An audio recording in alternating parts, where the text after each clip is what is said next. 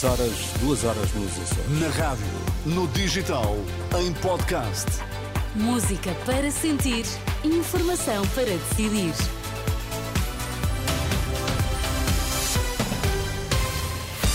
Notícias na Renascença, destaques a esta hora.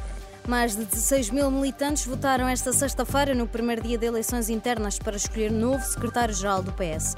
Pais querem ser ouvidos sobre a autodeterminação de identidade de género nas escolas.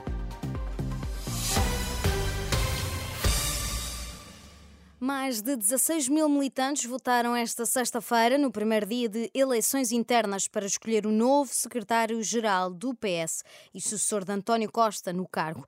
Anunciou esta, este sábado o partido em comunicado. O PS, na mesma nota enviada à Lusa, a Lusa disse que estes dados revelam uma taxa de participação de 76% no universo de militantes aptos a votar esta sexta-feira.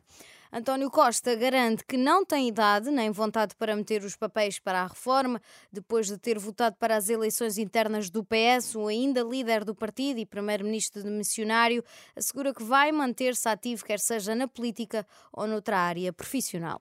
Há uma coisa que é certa, não tenho nem idade para meter os papéis para a reforma, nem vontade de meter os papéis para a reforma e, portanto, eh, que, vou trabalhar e eu vou, falo aí com gosto.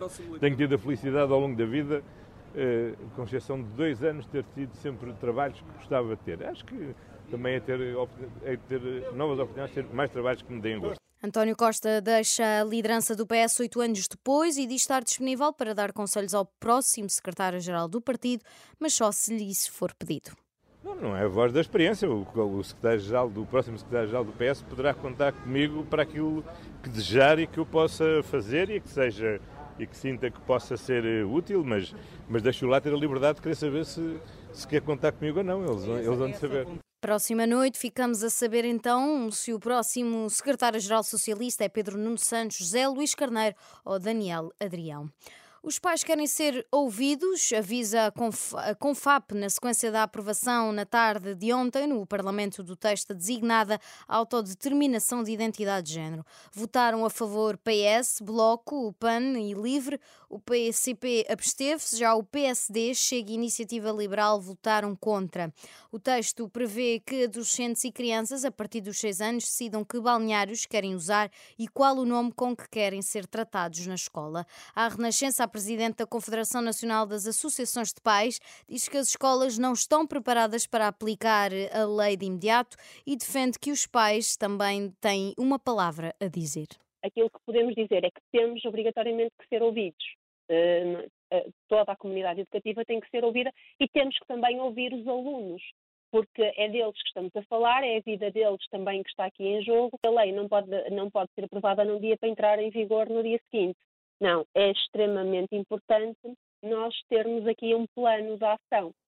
Um plano de ação e depois perceber exatamente o que é que se vai fazer, como se vai fazer e como é que se vai operacionalizar. Mariana Carvalho, presidente da Confap, em declarações ao jornalista Alexandra Brandes Neves. A Liga dos Bombeiros não avança para já com a greve ao transporte de doentes não urgentes. António Nunes diz que vai esperar para ver o que sai das reuniões, entretanto, marcadas com o INEM e com o secretário de Estado da Saúde.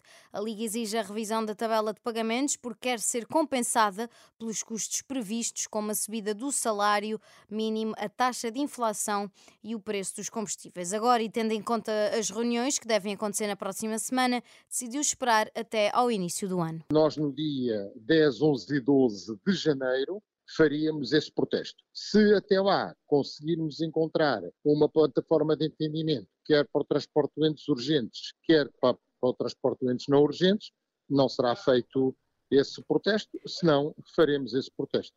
António Nunes, presidente da Liga dos Bombeiros Portugueses, ouvido pela jornalista Anabela Góis.